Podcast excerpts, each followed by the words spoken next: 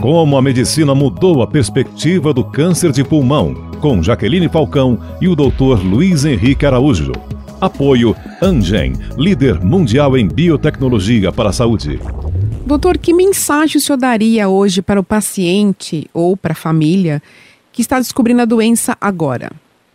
Bom, eu acho que é fundamental que é, é essas famílias ou os pacientes tenham é, esclarecimento.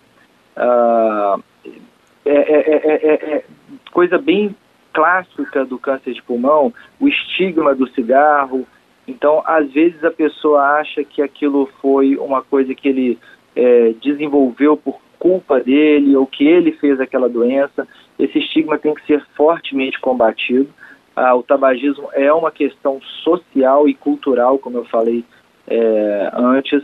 Então, eu acho que o paciente e a família devem ir atrás de informação, esclarecimento, procurar é, os melhores médicos que vão estar é, atentos às novas informações, novas terapias e lembrar que hoje existe bastante luz aí ao longo do caminho. Existem novas formas de tratamento, novas formas de cirurgia, de radioterapia, de quimioterapia, de terapia-alvo, imunoterapia. É, então, assim, é uma fase de otimismo, apesar desse diagnóstico, desse momento difícil. Lembrem-se que existe uma, uma grande expectativa e luz pela frente.